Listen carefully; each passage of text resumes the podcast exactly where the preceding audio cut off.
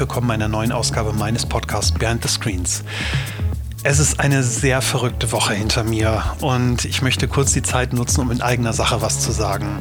Wer es von euch vielleicht mitbekommen hat, wir haben letzte Woche unter dem Hashtag Agencies for Future eine, ein neues Ziel rausgegeben. Und zwar wollen wir als Agentur Cellular CO2-neutral werden und auch wesentlich nachhaltiger in unserer Arbeit. Und kurz zwei, drei Sätze dazu sagen, wie das dazu gekommen ist, weil es sind wahnsinnig viele Gespräche in den letzten Wochen und Monaten gelaufen äh, und wir hatten viele einzelne, einzelne Maßnahmen, einzelne Ideen, was wir tun können, äh, was wir verändern können, welchen Beitrag wir leisten können. Und das waren alles viele kleine einzelne Maßnahmen und ich habe dann letztendlich entschieden, ähm, diese, diese kleineren Maßnahmen, diese Einzelmaßnahmen zu einem Maßnahmenpaket zu bündeln und sie sozusagen äh, mit, mit etwas größerer Wucht auch dann ins Unternehmen zu bringen und letztendlich dann auch nach außen zu kommunizieren. Und das ist das, was wir tun können. Ähm, ich selbst hatte ähm, Zweifel, ob ich genug Glaubwürdigkeit bei dem Thema habe, weil jeder, der mich kennt, weiß, ich bin in meinem Leben wahnsinnig viel geflogen und ich habe wahnsinnig viel CO2 produziert. Es tut mir heutzutage leid und ich sehe das und ich muss was ändern. Und wie es so ist beim Ändern, man kann nur bei sich selbst anfangen, das tue ich und ich kann auch beim Unternehmen anfangen, das tun wir auch. Und unter dem Hashtag Agencies for Future wollen wir ähm, dem Thema eine größere, eine größere Reichweite geben und hoffen, dass wir auch andere Unternehmer und Unternehmerinnen dazu bewegen können, mitzumachen. Und alles hilft. Und wer Fragen dazu hat, kann mich gerne kontaktieren, gerne über Twitter. Schreibt mir eine Direktnachricht at Parme oder auch eine E-Mail an pm.cellular.de. Es ist gar nicht so schwer, wie ihr euch das vorstellt. Man muss nur den ersten Schritt gehen und wenn wir alle ein bisschen was machen, dann wird es sicher was bringen. Ich freue mich auf jeden Fall, ähm, dass das Ganze so erfolgreich gestartet ist. Wir haben wahnsinnig viel positives Feedback bekommen von äh, Kunden, von Zulieferern, von Mitarbeitern, von potenziellen Bewerbern und ähm, letztlich auch von der Presse und auch von Wettbewerbern.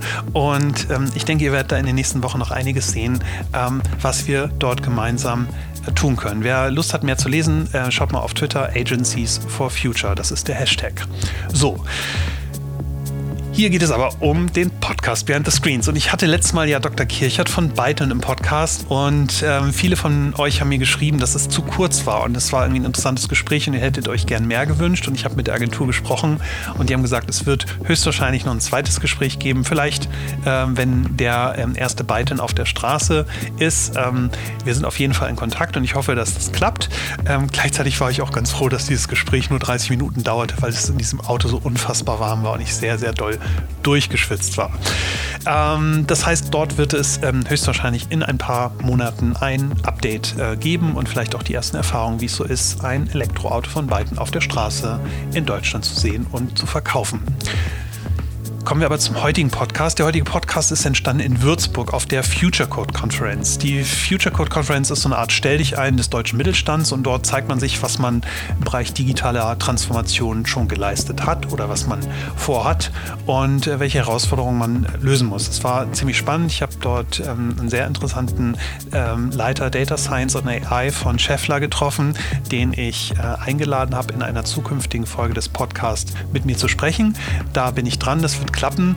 Aber ich habe in Würzburg vor allem mit einer Person gesprochen, und zwar ist es mit Harald Fortmann. Ähm, Harald ist der Gründer von 514, einer digitalen ähm, Personalberatung. Und er liefert im Prinzip die Köpfe, die smarten Köpfe für den digitalen Wandel. Das heißt, wenn ich als Unternehmen mich auf die digitale Reise begeben möchte, brauche ich natürlich auch die richtigen Leute, wenn ich sie nicht schon intern habe. Und Harald ist genau der Mann, mit dem man dann sprechen muss. Und er hat mich ähm, mitgenommen auf eine Reise und hat mir ein bisschen erzählt, wie sich dieser Job und seine Arbeit auch in den letzten Jahren gedreht hat, wie ähm, Personalabteilungen sich auch neu erfinden müssen und wie sie auch diesem digitalen Wandel ähm, begegnen, sind natürlich inmitten von vielen Regularien und dem deutschen Arbeitsrecht. Da kann man jetzt ähm, viel sehr digital sein, aber am Ende des Tages muss man sich natürlich auch an viele Gesetze halten. Und wir haben auch über die Zukunft gesprochen und auch, wie sich die großen bekannten ähm, Personalberatungen wie Kienbaum oder auch wie Russell Reynolds neu aufstellen müssen. Und nicht zuletzt hat er mir die Frage beantwortet, warum keiner mehr anruft und ganz geheimnisvoll sagt, können Sie sprechen? Ich wünsche euch viel Glück, äh, nicht viel Glück. ja, ich wünsche euch viel Glück, dass sich mal jemand anruft und auch diese Frage stellt. Ich wünsche euch viel Spaß bei dem Podcast. So, jetzt habe ich die Anmoderation am Ende dann doch noch ähm, verdaddelt. Äh, trotzdem viel Spaß äh, mit dieser Ausgabe und bis bald. Tschüss. Ja, heute bin ich in Würzburg und ich habe einen ganz tollen Mann vor mir sitzen. Harald Fortmann, Buchautor, Firmengründer, Keynote-Speaker und darüber hinaus wahnsinnig äh, sympathisch. Ähm, und es ist höchstwahrscheinlich die Person, die man anruft, wenn man digitale Köpfe sucht. Herzlich willkommen bei Behind the Screens. Danke, lieber Panos. Äh, kann ich nur retournieren. Immer wieder eine Freude, dich zu sehen. Sehr gut. Harald, ähm, ich spreche in diesem Podcast mit Menschen, die ähm, sich mitten in der Digitalisierung befinden oder irgendwie äh, auf den, auf, sozusagen sich auf die Reise begeben wollen. Ähm, bist du tatsächlich derjenige, den man zuerst anrufen sollte? Weil am Ende des Tages geht es ja bei Digitalisierung um das Mindset und die Köpfe. Das sagen immer alle. Ähm, Brauche ich da nicht eigentlich erstmal externe Beratung, jemand wie dich, ähm, der mir dabei hilft? Das ist eine sehr gute Frage, ähm, vor allem auch die Frage des, des Wanns eigentlich. Ähm, und da muss man sagen, in der Regel ist es tatsächlich so, dass wir relativ früh reinkommen. Ähm, und ich hatte gerade vor kurzem den Fall, ähm, dass ich bei einem Unternehmen war, ähm, wo wir aber in dem Gespräch ähm, eigentlich herausgefunden haben, dass wir eigentlich gar nicht mit der Besetzung der Position anfangen können, bevor überhaupt im Unternehmen klar ist, wo man hin will.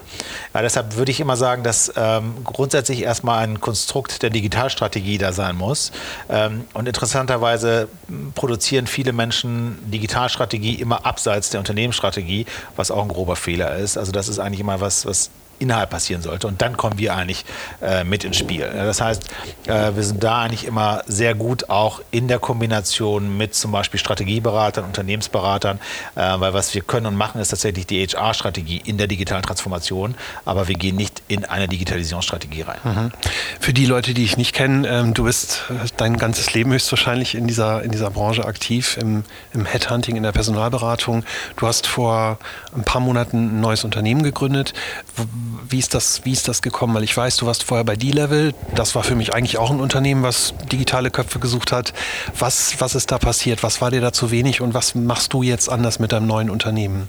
Ja, also ich glaube, ausschlaggebend ähm, war ähm, eigentlich ähm, ein Todesfall bei mir in der Familie. Meine Mutter ist äh, letztes Jahr erkrankt und, und, verstorben. Und das sind immer diese Momente, wo du halt einfach im Leben nochmal nachdenkst, so, wo willst du eigentlich hin und was willst du eigentlich hinterlassen, wenn es äh, dann mal soweit ist. Und ähm, ich bin nach 18 Jahren in der operativen Digitalwirtschaft ja vor sieben Jahren in die Personalberatung gegangen. Ähm, zunächst eben bei einem, ja, äh, bei alten Freunden und, und, und Wegbegleitern, äh, Dwight Cribb und Maren Freiberg. Und ähm, dann habe ich mich ähm, äh, eben äh, mit, mit D-Level äh, positioniert und wir haben das Unternehmen quasi aufgebaut. Zwei Jahre, es war eine tolle Reise. Ähm, aber wir haben dann gemerkt, dass es eben auf der persönlichen Ebene eigentlich zu viele Unterschiede gibt. Ja, also das ist äh, meine Marschrichtung oder was mir wichtig ist, passt einfach nicht äh, zu den Punkten. Deshalb haben wir uns da eigentlich äh, zusammen entschieden, da äh, uns nicht weiter zu verbiegen, weil es uns bei, bei Fortin wichtig ist und das ist ja ein Teil des Teams, ist ja mit mir mitgekommen und auch meine Kunden, ähm, ist eigentlich, dass wir gesagt haben, wir wollen auch einen stärkeren Impact. Also wir stehen eigentlich für Qualität. Ja, das heißt, wir haben keine äh, Wachstumspläne oder sonstiges, sondern es geht eigentlich darum, Kunden zufrieden zu machen, äh, wirklich tolle Leute ähm, in die richtige Position zu bringen, viel stärker auch auf das Thema Kultur einzugehen. Also ich glaube, das ist der größte Shift gerade ist tatsächlich gar nicht die Kompetenzen. Ja, die findet man relativ leicht heraus, mhm. sondern es ist dieses Kulturthema. Ja, wir sind, äh, deshalb haben wir es auch genannt. Dass die Person zur, zum Unternehmen passt, meinst genau, du? Genau, genau. Ja, weil einfach die Haltung hat sich komplett verändert. Deshalb mhm. nennen wir das ja auch Executive Search for the New Work Era, weil diese New Work Era ähm, ist halt ein neues Zeitalter. Also die, die die Attribute, die für Kandidaten heute wichtig sind, äh, müssen anders mit Firmen zusammengebracht werden. Und auch die Firmen müssen lernen, dass sie sich verändern müssen, um überhaupt noch attraktiv für Kandidaten zu sein. Und das ist ein Großteil auch unserer Beratung, ist also nicht nur Personen zu suchen ähm, und in eine Position reinzubringen, sondern wir unterstützen auch die Firmen wirklich in ihrer Positionierung in dieser neuen ähm, Arbeitswelt eigentlich reinzugehen. Ja? ja? Und dazu war es uns wichtig, einfach auch einen Social Impact äh, zu leisten. Das heißt, eben, wir haben gesagt, 14 Prozent unserer Unternehmensgewinne äh, gehen auch an karitative Zwecke mhm. und ähm, das war uns eben sehr wichtig. Mhm. Ja, ich erlebe das in meinem Alltag auch immer. Also die Bewerbungsgespräche von heute sind einfach ganz anders als die von vor fünf Jahren. Das ist, ist ganz interessant. Ich finde dieses ganze New Work-Thema so ein bisschen also vielleicht ist es gerade bei Digitalunternehmen auch anders. Da sind natürlich Unternehmen, die schon lange nach New Work arbeiten, ja. aber jetzt hat das Kind halt einen Namen.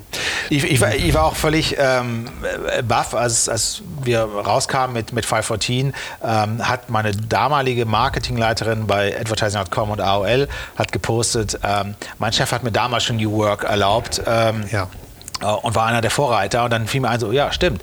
Ja, sie, sie, lebte damals in Wien und ja. äh, hat das Marketing-Team geleitet.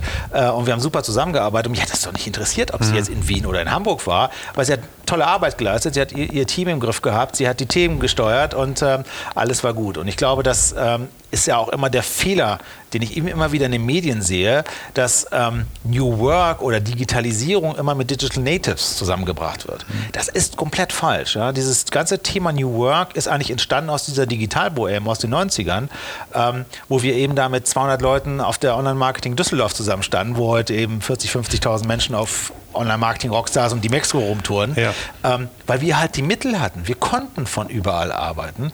Ähm, und deshalb hat sich die Frage überhaupt nicht gestellt. Und die Digital Natives, die kennen es gar nicht anders und dementsprechend arbeiten sie natürlich so und erwarten, dass sie vom Strand aus oder sonstiges arbeiten können.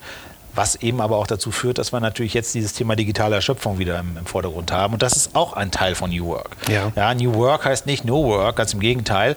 Ähm, und das ist gerade für die jüngeren Menschen auch eine Herausforderung. Ich habe vor ein paar Monaten mal mit dem Dr. Thomas Middelhoff äh, gesprochen, der, der alte Bertelsmann-Führer. Ja. Äh, ähm, und ähm, ich, ich habe ihn, er hat ja irgendwie wahnsinnig lange Erfahrung, war, war, ähm, war ähm, CEO von einem wahnsinnig großen Unternehmen. Und ich habe ihn gefragt, ob er das halt aus seiner, aus seiner Erfahrung halt auch kennt und er sagt, irgendwie ist das immer so ein Pendel. Also es geht immer in die eine und in die andere Richtung. Kannst du das bestätigen, dass es im Moment gerade sehr stark in so eine Art Nachfragermarkt geht oder Anbietermarkt? Also wir haben eigentlich keine Arbeitslosigkeit, eine sehr geringe Arbeitslosigkeit. Alle, alle Unternehmen suchen händeringend gute Leute. Das heißt, heutzutage kann ich es mir eigentlich aussuchen. Also muss ich als Unternehmen natürlich mehr machen.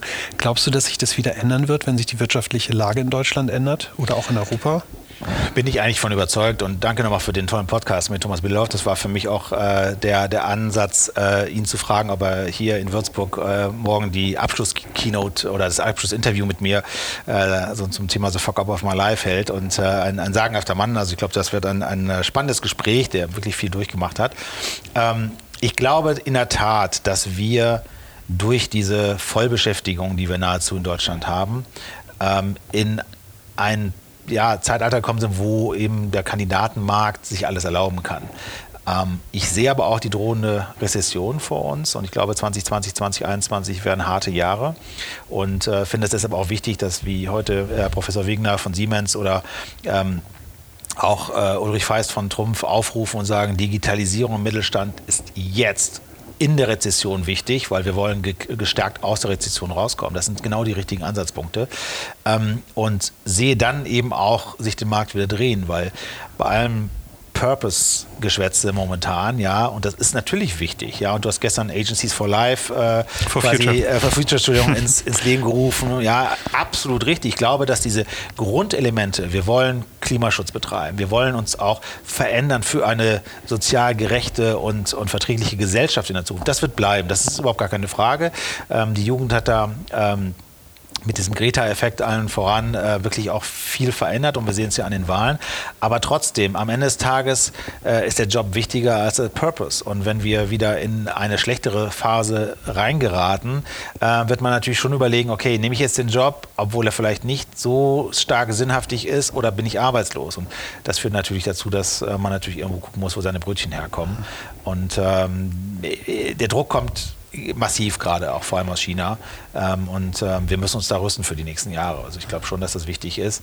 Ähm, nichtsdestotrotz ist es wichtiger denn je für die Firmen heute, äh, sich auch so zu verändern, dass sie eben auch attraktiv sind mhm. ähm, für, die, für die Mitarbeiter, so wie sie heute ticken. Ich finde das ganz interessant, auch was du gerade über Trumpf sagst, also sich jetzt aufzustellen für die Krise. Ähm, ich kann aus meinem, aus meinem eigenen Alltag berichten, wir haben, haben uns früher halt Unternehmen rausgesucht, denen es gut geht und denen, die haben wir halt angerufen, versucht, diese Unternehmen zu bekommen. Wir haben das komplett geändert und wir rufen jetzt die Unternehmen, die halt, ähm, die halt Probleme haben, die halt einfach also vielleicht sogar von Insolvenz bedroht sind und die müssen natürlich in Digitalisierung investieren.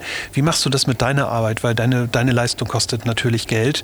Äh, Wenn es einem Unternehmen nicht so gut geht und sie jetzt in, äh, sich fragen, soll ich in die Digitalisierung gehen, sagst du, sagst du höchstwahrscheinlich erstmal einen Preis, was sie tun müssen. Wie, wie argumentierst du das? Also wie kriegst du dieses, dieses Innovationsdenken rein, weg von dieser Kostendenke? Ich glaube, die Kostendenke kannst du relativ schnell aushebeln, weil am Ende des Tages verstehen ähm, unsere Kunden sehr schnell, dass die Dienstleistung, die sie bei uns ähm, buchen und einkaufen, ähm, einen, einen extrem positiven Effekt hat. Und letztendlich wir ja eine ausgelagerte Personalstelle sozusagen sind. Ne? Das heißt, die Kosten, eine, eine, eine Position nicht zu besetzen, sind eigentlich viel höher, als sie über uns zu besetzen. Das, mhm. das ist eigentlich ein relativ einfaches Rechenbeispiel, was viele schnell verstehen. Ähm, und ähm, die Frage ist tatsächlich eher die, ähm, wie viel Geld verlierst du, wenn du nicht den richtigen Mann oder Frau auf diese Position setzt. Äh, was, was häufig eben durch Stellenausschreibung passiert ähm, und durch das ja, ähm, nicht vorhandene Know-how in der HR- oder Fachbereichsabteilung, was eigentlich wirklich der USP des Kandidaten sein muss, um das Unternehmen nach vorne zu bringen. Mhm. Und das kann ich immer sehr schön an, an einem langjährigen Kunden, den ich seit sieben Jahren jetzt in dem, also wirklich von Punkt Null aus bis, bis heute betreue. Ähm, wir haben dreimal die Position des, des Digitalchefs besetzt. Ähm, der erste Kandidat ist durch eine, durch eine Erkrankung in der Familie äh, rausgekommen. Der zweite ähm, ist dann gegangen und jetzt der dritte ähm, ist dann wieder ein anderer Typ als ähm, der erste. Ja?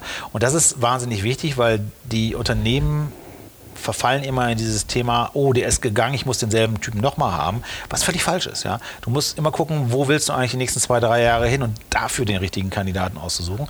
Und der muss auch nicht unbedingt in der Vergangenheit das schon mal gemacht haben, sondern er muss das Potenzial haben, dich dahin zu bringen, wo du hin willst. Und alleine das Verständnis, wenn wir das hinbekommen, dass wirklich der Unternehmenschef und die HR versteht, dass wir nicht nach hinten, sondern nach vorne schauen müssen, ähm, das ist ein riesiger Hebel, der dann die Leute auch ermutigt, dann auch diese Schritte zu gehen. Und ähm, für mein neues Buch Digitalisierung im Mittelstand habe ich vor kurzem ähm, auch ein Interview mit, äh, mit Dr. Matthias Palings vom Fraunhofer in Dortmund ähm, geführt, der eben auch den Mittelstand bei der Digitalisierung unterstützt. Und, und ähm, bei den fünf Key Learnings sagte ähm, er, das erste Key Learning ist eigentlich Digitalisierung macht Spaß und tut nicht weh. Und das ist tatsächlich das, was wir auch immer den Kunden sehen. Wenn sie dann mal machen, dann sehen sie, oh, das ist ja gar nicht so schlimm.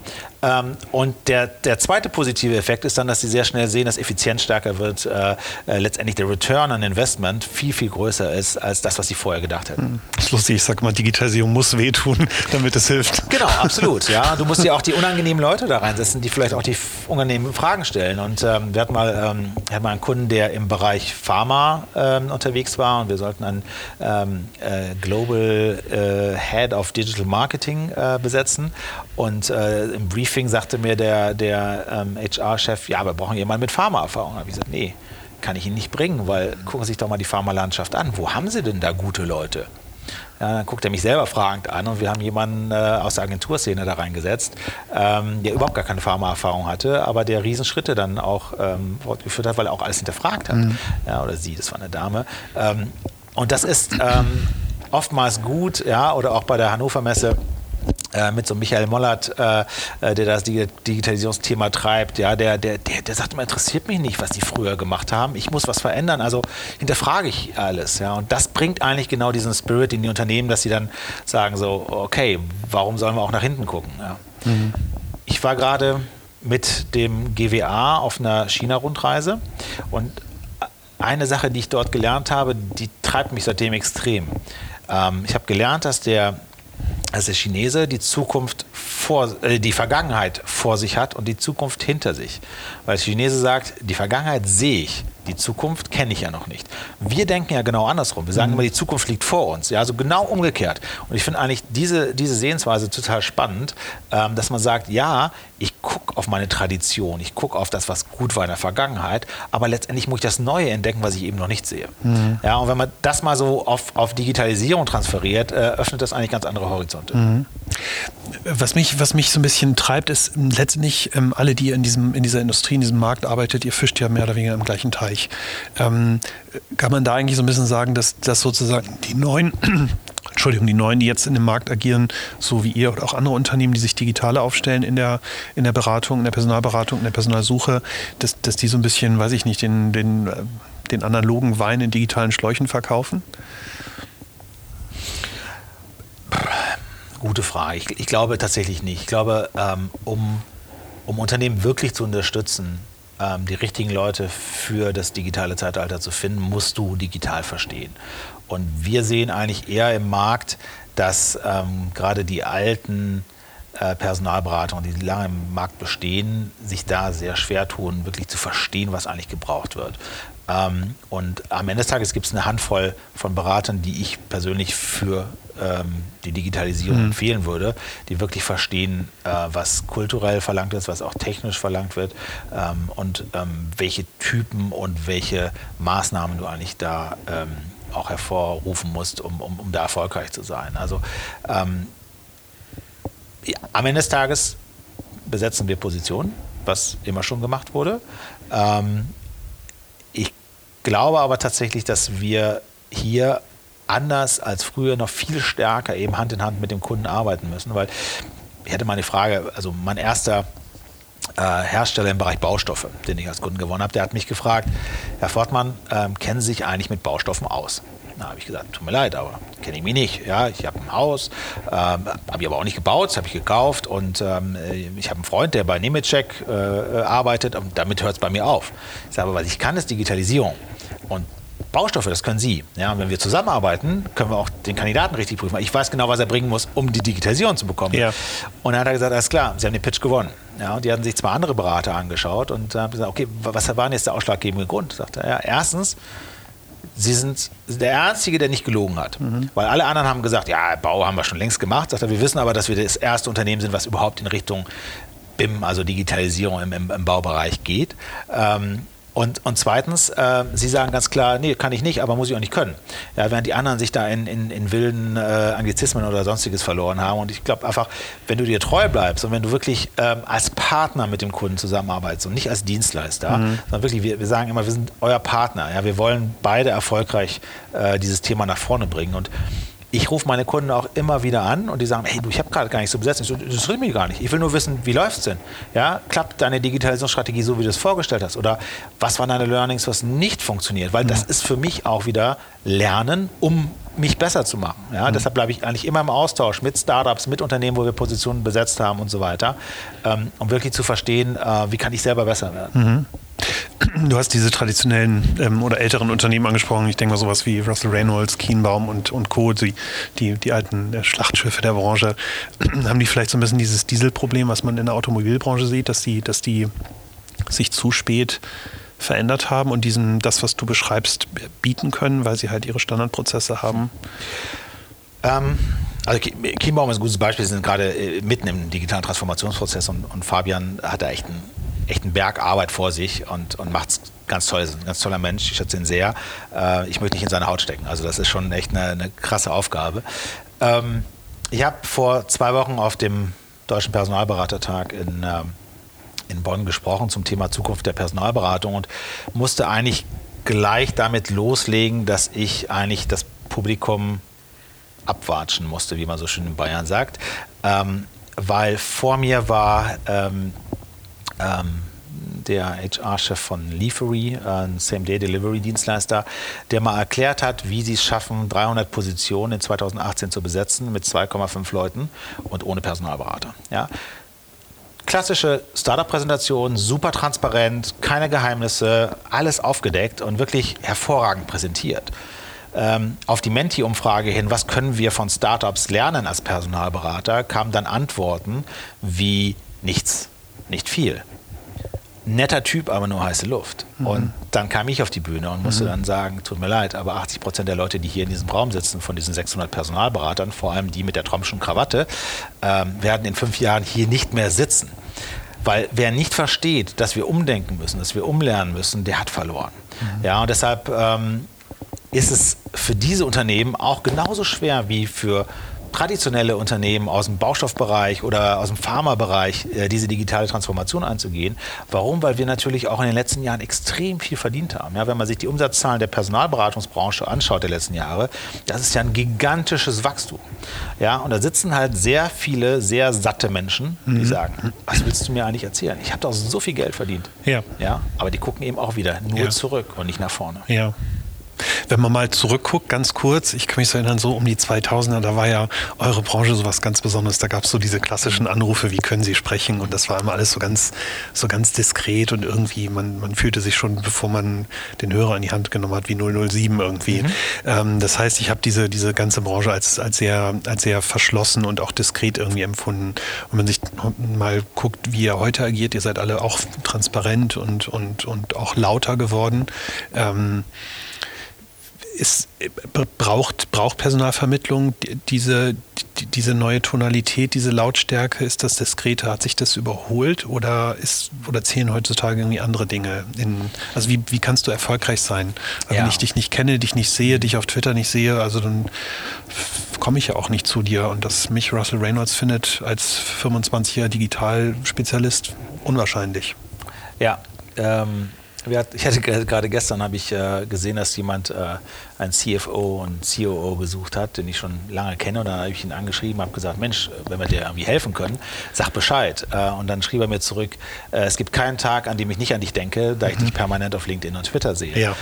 wo ich sagte, wow, ähm, das Budget müssen wir noch besprechen, ob wir es hinbekommen, für Sie zu suchen oder nicht. Ist auch ein Startup im Stuttgarter Raum, aber ähm, ich fand das Feedback doch ähm, recht interessant und Sichtbarkeit ist natürlich heute ein großes Thema. Also ich kann jetzt nicht zu Personalvermittlung sprechen, das ist wieder ein anderes Geschäft als Personalberatung ähm, und wir sind immer noch natürlich einer großen Diskretion verhaftet. Also die meisten unserer Stellen äh, wirst du nicht als Referenz bei uns auf der Webseite sehen, ähm, weil es immer noch ähm, recht geheim ist und natürlich auch oftmals ähm, ersetzen wir ja Positionen und da wissen die Kandidaten ja noch nicht, dass sie in drei oder sechs Monaten jemand anders da sitzen haben werden. Ähm, auf der anderen Seite sind wir sehr bewusst bei der Gründung von äh, 514 hingegangen und haben gesagt, wir gehen in ein WeWork rein. Und ich habe die Gründer von WeWork ähm, vor ungefähr vier Jahren äh, bei einer äh, New York-Exkursion mit dem DLD-Team äh, kennengelernt und war eigentlich seither fasziniert von diesem Modell und ich habe gesagt, wir, wir, probieren das. Wir setzen uns da rein und wir haben ganz große Fragezeichen gehabt. Nicht bei Kunden. Da war uns klar, dass die sagen werden, oh cool, und das ist genauso auch passiert. Die sagen so, ach, können wir zu euch kommen, wir wollen mal sehen, wie das eigentlich ist. Und äh, witzigerweise verdienen wir tatsächlich jetzt ähm, auch Geld, aber wir kriegen ja auch eine, eine Provision von WeWork für neue Kunden, die wir mhm. denen bringen. Und viele unserer Kunden sagen, wir wollen das Digitalteam hier aufbauen und dann äh, ähm, ist das ein neuer Revenue Stream für uns, den wir gar nicht geplant hatten. Ähm, interessant war aber vor allem die Kandidatenseite. Mhm. Da war unsere Sorge, dass die sich nicht in einem doch sehr transparenten WeWork-Umfeld reinbegeben wollen, sondern äh, wir da klassisch, wie das so gelernt ist in der Personalberaterbranche, in genau, den Hotelfoyers, ja, genau, genau, ne, die, genau, die Teppich-Hotels ne, ähm, oder halt irgendwie im Restaurant oder sonst wo treffen. Ähm, was aber machbar gewesen wäre, weil rund um den Axel Springer Platz äh, in Hamburg hast du genug solcher Locations äh, wie die Bank oder das Marriott oder so, wo man sich eben treffen kann. Ähm, und ähm, eigentlich schon nach ein paar Wochen, ähm, wo wir im Geschäft waren, ähm, sprach ich mit, mit einer der, glaube ich, sehr, sehr bekannten Agenturpersönlichkeiten, ähm, die sich verändern wollte. Und er sagte so, ähm, wir müssen uns mal unterhalten. Und dann habe ich gesagt, ja, ähm, ja, bei uns ist es wahrscheinlich schlecht. Ne? Dich kennt ja jeder, lass uns mal irgendwo anders. Er, wieso? ich kann doch mit dir sprechen, wo ich will. Und es weiß auch gar keiner, ob ich jetzt mit dir über einen neuen Job oder über eine Position, die du besetzt, oder ob wir uns nur treffen, weil wir uns seit 20 Jahren kennen. Ähm, und das ist ein Mindset, den wir, der uns völlig überrascht hat und der aber eigentlich tatsächlich bei allen Kandidaten vorherrscht, dass sie sagen, nee, klar, wir gehen dahin und äh, treffen uns hier und die kommen super gerne zu uns ins WeWork und ähm, WeWork ist uns da auch entgegengekommen. Ich habe mit dem Nordeuropa-Chef dann äh, gesprochen, habe gesagt, wäre schon ganz gut, wenn wir den einen oder anderen Meetingraum hätten, der gefrostet ist, dass nicht jeder sofort sieht, wer da drin sitzt und so weiter. Und er so, coole Idee, also es war Dienstag, sagt er, coole Idee, das hat noch nie jemand nachgefragt. Äh, nach dem Wochenende kam ich ins Büro, Montagbons und die äh, Räume waren gefrostet. Ja? Also wir haben eine super Zusammenarbeit auch mit denen und wir genießen es wahnsinnig dort zu sein, diese, dieses, äh, diesen Spirit auch mitzubekommen, äh, Corporates und Startups, die dort sind, äh, der Austausch, das Network. wir haben auch auch einige Kunden äh, natürlich auch gewonnen, die dort sitzen und mit uns ins Gespräch kommen. Mhm. Ähm, aber auch ähm, viele Startups, die zu uns kommen und sagen, hey, wir haben gerade unseren Pitch vorbereitet, äh, hast du mal Lust, das anzuschauen? Und ich lerne äh, dadurch neue Geschäftsmodelle kennen, von der Digitalisierung, der Beerdigung, äh, über Hausverwaltung, über äh, Reitbeteiligung total spannend. Mhm. Ja, also ist für uns ein super Set und das wäre früher nicht möglich gewesen. Da musstest du im Glaspalast sein mit natürlich den äh, schicken äh, Konferenzräumen und so weiter und so fort. Das mhm. ist passé. Mittlerweile sind, glaube ich, allein im WeWork Stadthaus sind jetzt vier oder fünf Personalberater drin. Also selbst unter Kollegen sieht man sich jetzt da. Ähm, also ganz spannend, wie da die Entwicklung auch äh, mehr zu einer Transparenz hingeht. Mich hat mal ein Interview geschockt, ähm, ich kann mir den Namen nicht, also einer der dieser Grand Seniors der Personalberater-Szene, der die ganzen großen DAX-Positionen, äh, da war die Headline im Handelsblatt, meine besten Ideen habe ich immer im Ferrari. Ja, und das ist halt so oldschool. Ja. ja. Ich fahre dann lieber mit dem Fahrrad zur Arbeit. Ja, du hast ja auch gestern geschrieben, du hast dein BMW vor sechs Jahren abgegeben. Ja. Sehr, sehr löblich. Da Schindlauer ist auch viel cooler als BMW. die, das ist ein Fahrrad, oder? Genau, für die, Fahrrad, für die, ja, die ja, sich genau, nicht so auskennen. Berliner Fahrradmanufaktur, ja. auch ja, eine tolle Branche, die sich komplett neu erfunden hat. Ja, ja jahrelang ist ja im Fahrradmarkt eigentlich nichts passiert und mittlerweile gibt es ganz, ganz tolle Manufakturen und Schindelhauer ist einfach äh, eine dieser genialen deutschen Berliner Marken mhm. und äh, äh, mit einem ganz, ganz, ganz tollen Team und jetzt auch im, im Oktober kommt dann mein erstes E-Bike von Schindelhauer. Ähm, also auch der Sektor wird jetzt äh, erforscht. Wir werden die ersten Fotos auf Twitter sehen, nämlich Auf an. jeden Fall. Sehr gut.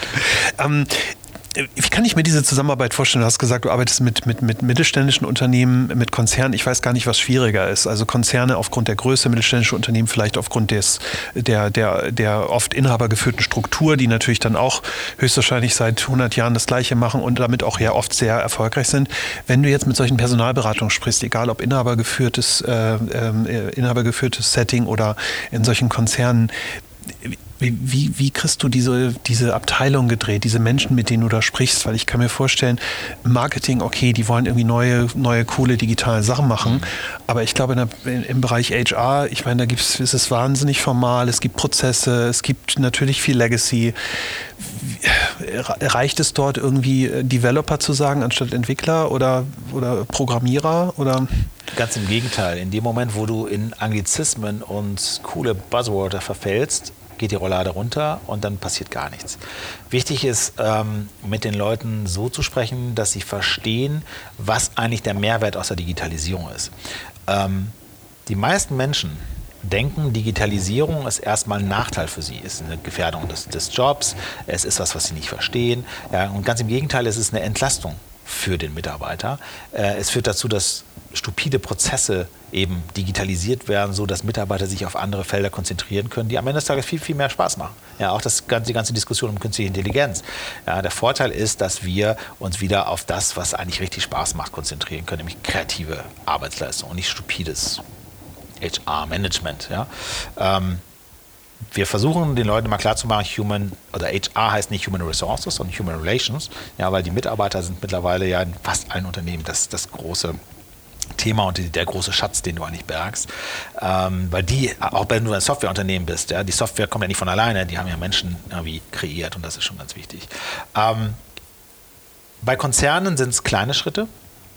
Ja, da kannst du sehr gut, ähm, und ich erinnere mich, ähm, wir haben äh, damals in, in deiner Twitter-Rolle, ähm, hatte ich dich ja auch eingeladen bei Innogy, äh, die ich mal bei der HR-Transformation beraten habe, dort eben auf so einem kleinen Abend-Event äh, ähm, zu sprechen. Und das war ein sehr, sehr erfolgreiches Event. Was hat viele ähm, Augen geöffnet, ähm, weil sie eben gesehen haben, Robotics, Kommunikation über Twitter, dann eben mit, äh, mit Sven Külper das ganze Thema, okay, wie, wie, wie habe ich eigentlich MyTaxi äh, stark gemacht und das gar nicht so einfach war, wie alle immer glauben.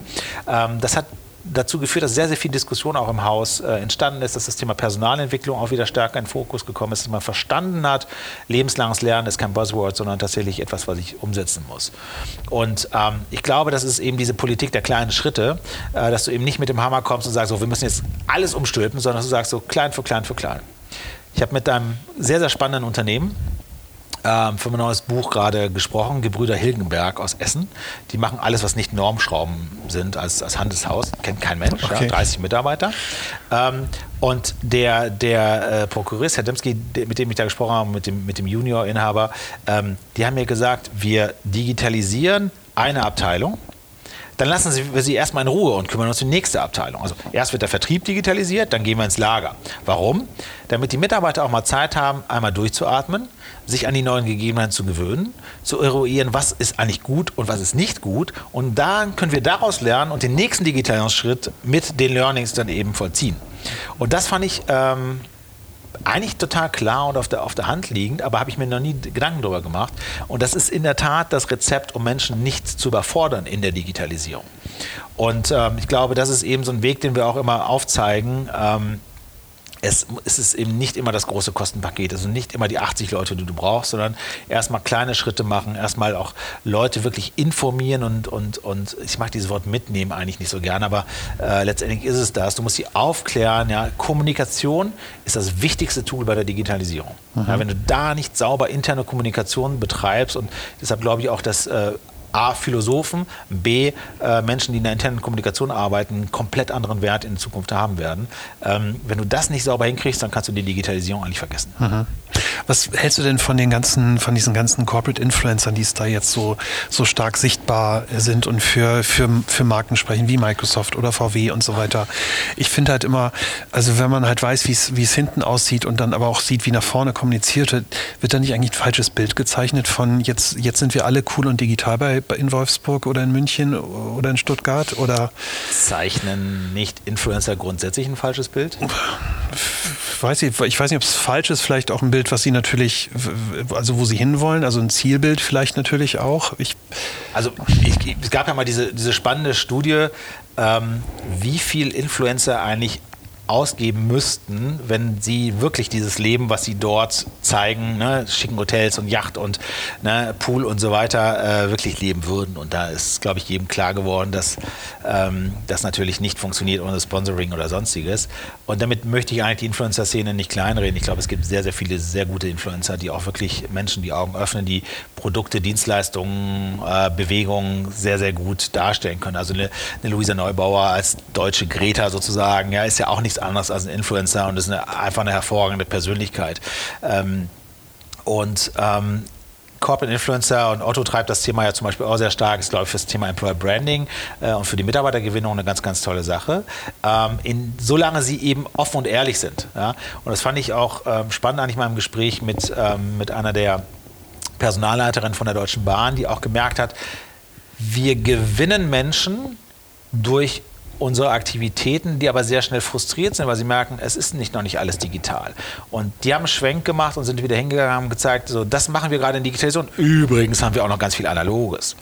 Und das hat dazu geführt, dass sie letztendlich weniger Bewerbungen auf eine Position bekommen, aber die richtigen, die auch sagen so, nee, ich will aber Teil der Geschichte sein und ich will Teil der Transformation sein und da gehört das Alte genauso dazu wie das mhm. Neue. Ein bisschen Erwartungsmanagement genau, eigentlich. Das ist ne? Erwartungsmanagement, das ist einfach Ehrlichkeit. Ja? Also weg mit den Fünf-Sterne-Hotels und den Pools und einfach mal sagen so, ähm, heute fühle ich mich mal richtig dreckig. Ja? Mhm. Und heute geht es mir schlecht, weil, keine Ahnung, mein Partner mich verlassen hat oder ich eine Krankheit habe oder sonst irgendwas. Also das Leben ist nicht nur schön, wie wir alle wissen. Mhm. Du bist ja wahnsinnig viel auch auf LinkedIn unterwegs. Ähm, ich habe da neulich irgendwann mal was drüber geschrieben, weil es mich so nervt, weil ich dort jeden Tag, wirklich jeden Tag eine Anfrage kriege. Entweder aus, aus irgendwo aus Indien, aus Osteuropa, aus Russland, wo immer her die auch kommen, wo halt, wo halt ähm, mir Ressourcen angeboten werden für, für Stundenlöhne, die ich unfassbar finde. Mhm. Ich, will, ich will mit so jemandem nicht arbeiten, das ist auch nicht unsere Philosophie. Glaubst du, dass das aber, äh, glaubst du, dass das eine Gefahr auch ist? Weil also ich kann mir nicht vorstellen, dass es erstens Qualität ist, was dort angeboten wird, dass die Kommunikation ein Thema sein. Wir haben vor ein paar Jahren mal so Offshoring mal getestet und haben es komplett eingestellt, weil du, also wir kriegen es einfach nicht hin, geht nicht. Wir brauchen die Leute bei uns fest vor Ort und auch in unserer Sprache, auch ein, ein wichtiges Thema vielleicht sind wir da besonders, weil, weil wir halt lokal arbeiten, aber glaubst du, dass das, dass das eine Gefahr ist, dass da jemand sagt, der sich nicht so richtig damit beschäftigt, na guck mal bei LinkedIn, ich habe da jetzt so eine Anfrage bekommen, da holen wir uns mal fünf Entwickler und machen mal ein bisschen was? Also ja, es ist eine Gefahr und ja, ähm, es gibt ähm, nicht wenige Kunden, die darauf reinfallen und sagen, guck mal, hier zahle ich Tagessätze, da kann ich äh, fünf Leute statt einen hier in Deutschland nehmen. Ähm, aber da gilt der alte Spruch natürlich auch, ähm, kaufst du billig, kaufst du zweimal. Mhm. Und, und das, das gilt hier auch. Ähm, nichtsdestotrotz ist Offshoring immer noch interessant für viele Unternehmen. Und ich kenne einige Agenturen, die zum Beispiel jetzt auch gerade sehr stark äh, in Belgrad und Umgebung, mhm. äh, was das Thema Entwickler angeht, äh, investieren. Belgrad, das habe ich letztes Jahr mit, äh, mit dem DLD äh, besucht, hat mich wirklich begeistert. Ähm, ist eine unglaublich posierende Stadt, ähm, wo eben auch viele, viele Menschen aus hervorragenden Universitäten, die noch damals aus der Ostzeit natürlich entstanden sind, ja, ähm, ähm rauskommen. Und ähm, ich glaube, ähm, du musst es dann richtig machen. Ja, also wir haben, wir haben, einige Kunden, wo wir das auch sehr nah begleiten und beobachten, wie sie Kultur und Kommunikation von ihrem Standort Hamburg oder Stuttgart ins Ausland bringen und wie sie die Teams integrieren. Und ähm, um mal jetzt ein Unternehmen zu nennen, äh, Quantilope in, in Hamburg, ähm, die gehen eben hin und ermöglichen ihren deutschen Mitarbeitern eine Woche äh, pro Jahr eben drüben zu arbeiten und äh, den Kollegen drüben zwei Wochen im Jahr eben rüberzukommen. Ja, und jetzt haben sie noch äh, ein Büro New York eröffnet, also es kommt das US-Thema noch dazu. Und das ist, ähm, da sind die, die drei äh, Gründer, äh, sind sich da komplett bewusst ähm, eigentlich der Herausforderung äh, ähm, dieses Managements oder dieser Kulturetablierung eben über die Grenzen hinweg. Und ähm, wenn du dir das klar ist und wenn du da einen Fokus drauf legst, glaube ich, ist das heute eigentlich die einzige einzige Chance, auch wirklich Personal zu bekommen. Ja, weil nur aus Hamburg heraus würden sie gar nicht ihr Need eigentlich bekommen. Und eine Internationalisierung des Geschäftes mit anderen Mindsets, anderen Kulturen, ja, anderen äh, Geschichten, die die Menschen auch mitbringen, ist, glaube ich, für ein Unternehmen sehr, sehr hilfreich und erfolgreich. Und ich glaube, ihr habt ja auch einige äh, internationale Mitarbeiter, auch wenn sie am Standort Hamburg sind. Aber diese Diversität, ja, das ist ja nicht nur Mann-Frau, das ist ja auch Kultur, es ist Religion, ähm, ist immer ein Gewinn für ein Unternehmen. Mhm. In, es gab ja in, den, in der Vergangenheit in Hamburg auch gerade so größere Agenturübernahmen. Glaubst du, dass das, also du sprichst über das Thema Kultur und natürlich dann Standorte und alles, was dazu kommt. Glaubst du, dass die Digitalbranche dafür besser gerüstet ist, diesen, diesen, diesen Kulturmerch irgendwie hinzubekommen? Weil wenn da eine Werbeagentur mit einer Digitalbude zusammengeht, die beide irgendwie 20 Jahre Erfahrung hat, mhm. von außen stelle ich mir das total schwer vor. Ich, also was ich höre, ist auch, dass es sehr schwer ist. Vor allem äh, die Unternehmensberatung, die Agenturen gekauft haben. Da sind die Agenturmitarbeiter jetzt auch nicht unbedingt alle nur positiv. Ja, das ist, ist, ein schmerzvoller Prozess. Ähm, ich denke aber in der Tat, dass diese Unternehmen besser gerüstet sind als andere MAs, die in der traditionellen Industrie passieren, weil diese Mitarbeiter äh, es gewohnt sind, ähm, agil zu arbeiten und mhm. mit Change umzugehen. Das befördert natürlich auch, okay, jetzt bist du auf einmal irgendwie äh, Teil einer großen Unternehmensberatung und dann beäugst du vielleicht diese komischen Menschen, äh, die noch in Anzügen rumläufen. Ein bisschen seltsam, wenn du da in deinen äh, Schluppenholen gehst. Aber das ist eben auch so ein Transitionsprozess. Und es gab mal eine Schlagzeile von mir, die hieß, ähm, vor, äh, aus dem Keller auf den Lauf Laufsteg. Ähm, war eigentlich ganz witzig, weil äh, die, die Geschichte dahinter war eigentlich, dass ich gesagt habe, naja, die IT-Nerds, die haben wir früher in den Keller gesperrt. Ja, und ab und zu haben wir denen mal Pizza gegeben, äh, damit sie ruhig waren, aber die haben wir nie zum Kunden mitgenommen. Heute musst du deinen Techniker mit zum Kunden nehmen, ja, weil das ganze Thema, also auch jeder CMO, der nicht technikaffin und, und, und versteht, wie eigentlich Technik für ihn eingesetzt werden kann, hat verloren. Mhm. Und ähm, diese Transformation, die dort passiert ist, hat auch dazu geführt, dass immer mehr äh, dieser klassischen Nerds, wie wir sie früher genannt haben, viel kommunikativer werden. Und ganz ehrlich, ja, wir sind alle Menschen, der eine ist kommunikativer und der andere weniger und so weiter und so fort. Aber es ist ja totaler Quatsch, dass jemand, der in der IT ist, auf einmal äh, nicht kommunikativ ist. Ja? Ähm, da gibt es solche und solche überall. Und das mischt sich immer mehr. Und deshalb glaube ich einfach, dass das Zeitalter heute ähm, mehr Change erfordert. Und das ist auch immer mein Appell auch ähm, an, die, an die ganzen äh, Lehrerkonferenzen, ist wirklich, ne, wir brauchen nicht wirklich Coding an den, an den äh, Schulen. Auch das wäre schön. Viel wichtiger ist aber, dass wir nicht das eliminieren, was Kinder haben, wenn sie geboren werden, nämlich Neugier, ja, Wissensbegriff, Veränderungswunsch, äh, ja, einfach dieses Ausprobieren, hinfallen, wieder aufstehen. Ja, du hast also selber äh, Kindern, weil, weil weißt, weißt du, wovon ich spreche, ne? das ist einfach das Tolle und das wird in den deutschen Schulen kategorisch ausgemerzt. Ja. ja. Und das muss wieder in den Vordergrund rücken, dass wir äh, diese Neugier erhalten, weil dann schaffen wir auch äh, wirklich den Schritt ins nächste Jahrzehnt oder Jahrhundert äh, und werden nicht äh, links von äh, USA und rechts von China erdrückt, sondern haben dann auch eine Chance als Deutschland und Europa. Ja, das ist eigentlich ein super, super Schlusswort. Deswegen zum Abschluss eine letzte Frage wenn wir an die großen Beratungen denken, von welchen glaubst du, werden, werden es nicht schaffen in fünf oder zehn Jahren? Wen wird es nicht mehr geben? Wer kriegt diesen Change nicht hin? Wird es dort äh, Unternehmen, Marken geben, die vom Markt verschwinden? Äh, ja, also ich, ich würde jetzt gar, gar, gar keine einzelne rauspicken, das wäre das wär, äh, unverfroren. Ich kann auch nicht in die, in die Zukunft äh, blicken und zumindest auch nicht länger äh, weiter als drei Jahre. Ähm, ich, was ich sehe ist, oder das ist ja ein Diskurs auch, ähm, was ist eigentlich besser und was ist schlechter. Was ich gerade sehe, ist eine Renaissance der inhabergeführten Agenturen, weil wir sehen, dass sehr, sehr viele Kunden, gerade Mittelständler, B2Bler, äh, bei denen wir ja auch über massive Budgets reden, äh, keine Lust auf die großen Gruppen haben und sagen, nein, äh, ich gehe lieber äh, zu, einer, zu einer Agentur, wo ich auch eben den ja, Unternehmer mir gegenüber sitzen habe, den kann ich in die Augen schauen, dem vertraue ich. Äh, was weiß ich, was in USA, äh, Paris oder London irgendwie regiert wird oder eben ähm, der Unternehmensberater, der ja eigentlich äh, sein Projekt nur macht, um das nächste dann auch wieder zu verkaufen. Mhm. Und ähm, deshalb glaube ich, dass es dort einen starken Defragmentierungsprozess auch geben wird und sich da eine Konsolidierung auch ergeben wird. Auch da die Beratungshäuser werden zusammenschmelzen. Ähm, aber vor allem ist es eine große, große Chance für die inhabergeführten Unternehmen. Mhm. Wie praktisch, dass wir inhabergeführt sind. Wer das hört, soll mich anrufen. Ich denke, du hast eine große Zukunft vor dir. Ja. Sehr gut, perfekt. Harald, äh, tausend Dank für deine Zeit. Du bist heute hier in Würzburg und bist, äh, bist auch auf der Bühne gleich, auf der Future Code Konferenz. Du hast dir die Zeit genommen. Ganz herzlichen Dank dafür hat mir großen Spaß gemacht. Fand es äh, sehr spannend, ähm, den, den Einblick, den du gegeben hast und ähm, was im Bereich HR und Digitalisierung zu tun ist. Äh, vielen Dank und ich freue mich auf dein neues Buch. Wie heißt es nochmal? Sag nochmal. Also der Arbeitstitel ist Mittelstand digital. Okay. Ähm, und wir streiten noch im Verlag, wie es letztendlich heißen wird, aber es geht um Digitalisierung im Mittelstand. Super, perfekt. Alle kaufen bei Amazon, sobald es draußen ist. Dankeschön, Harald. Tschüss. Danke.